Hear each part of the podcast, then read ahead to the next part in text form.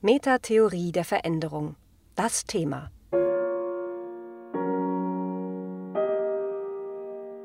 Wie funktioniert Beratung? These 10. Über die Lust am Entscheiden und die Leichtigkeit der Wahl. Gibt es Kriterien für günstige Zustände von Menschen, Teams und Organisationen? Ja, die Beraterwelt ist voller Ideale, voller Propheten des Richtigen, voller Konzepte, die man nur anwenden müsste, wenn es gut laufen soll.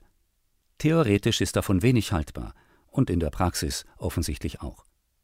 Warum sonst lösen sich all diese Moden so schnell wieder auf?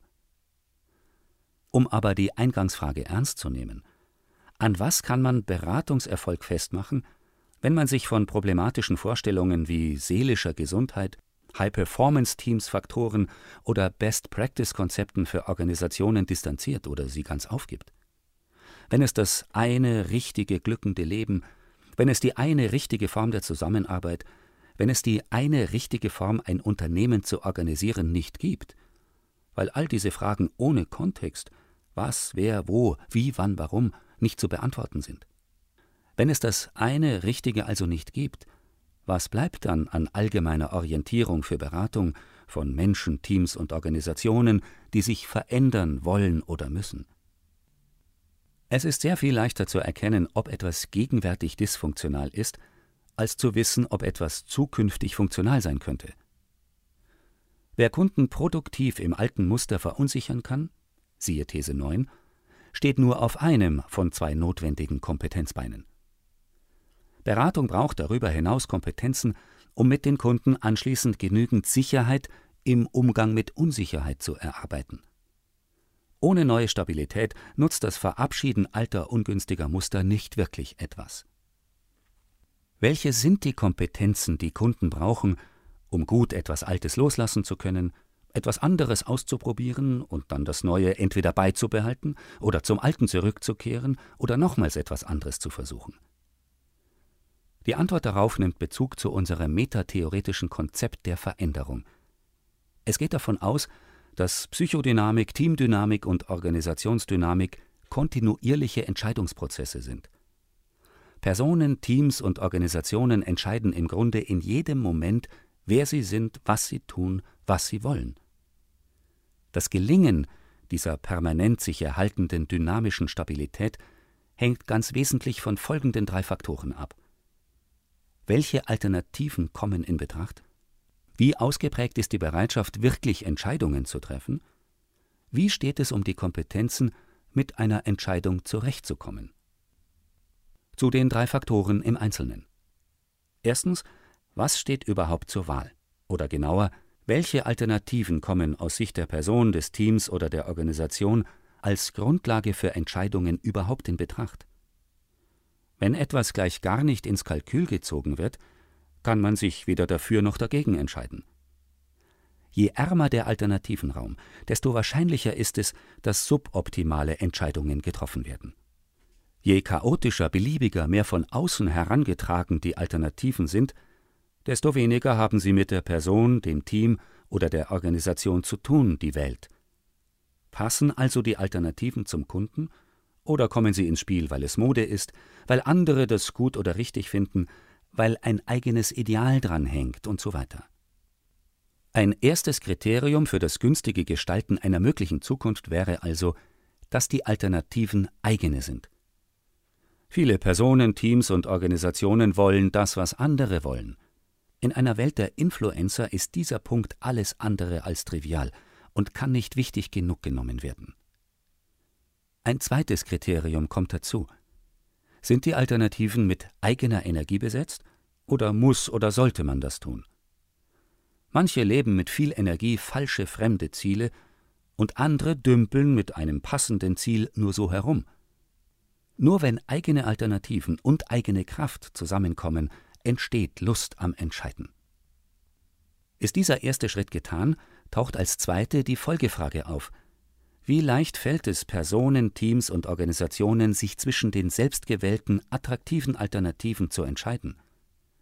Jede Entscheidung vernichtet Möglichkeiten und hat Schattenseiten. Wer das nicht will, verhungert zwischen zwei Heuhaufen. Es braucht Lust zum Entscheiden. Ein weiteres Kriterium wäre also, dass eine Entscheidung auch gegen etwas getroffen werden kann.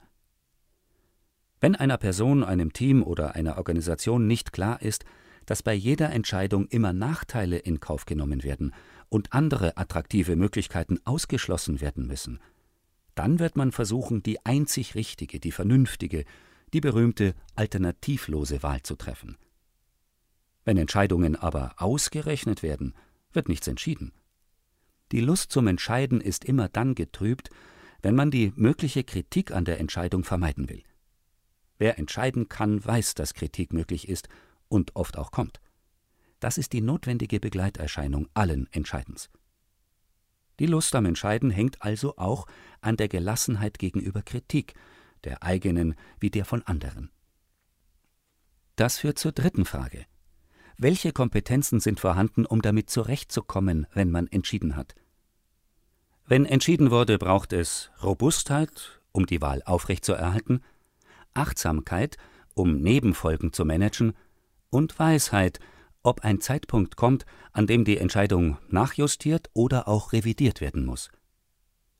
Wer weiß, dass es immer auch anders gegangen wäre, siehe Frage 2, der ist weniger gefährdet, auf Gedeih und Verderb, hier also Verderb, an der Entscheidung festzuhalten.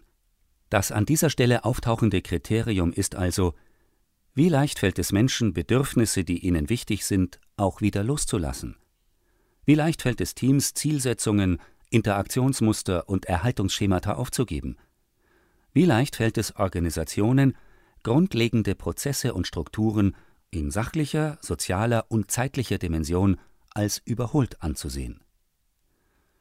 Wer weiß, dass Neuentscheidung ein anderes Wort für Überleben in sich verändernden Umwelten ist, der identifiziert sich nicht mit dem, wie es immer schon war, sondern er darf sich ändern und damit auch sich selbst über die Zeit hinweg widersprechen. Loslassen können ist somit ein weiteres Kriterium für gelungene Beratungsarbeit. Die hier kurz dargestellten Kompetenzen sind in Summe die Bedingung dafür, dass Wählen und Entscheiden leicht wird. Es darf etwas Neues passieren. Man ist nicht auf das Alte festgelegt.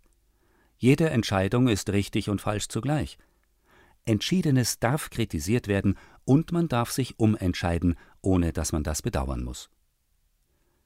Leichtigkeit beim Wählen ist die Kompetenz, die nötig ist, um Übergänge zu bewältigen, die von einer alten, aber unpassend gewordenen Sicherheit zu einer neuen, besser passenden Sicherheit führen. Und wie alles, was leicht ist, ist es schwer, sich diese Fähigkeit zu erarbeiten. Die Umstände, die derzeit unter New Work, Digitalisierung oder Agilität beschrieben und diskutiert werden, lassen allerdings die Vermutung aufkommen, dass ohne die Verbreitung einer solchen Leichtigkeit es schwerer werden wird, in den aufkommenden disruptiven Zeiten zu bestehen, egal ob als Person, als Team oder als Organisation. Eine solche Leichtigkeit zu erleichtern, dazu könnte Beratung gut sein. Über die Lust am Entscheiden und die Leichtigkeit der Wahl. Ein Text von Klaus Eidenschink, gelesen von Friedrich Schloffer. Das war Metatheorie der Veränderung. Das Thema. Mehr dazu unter www.metatheorie-der-veränderung.info.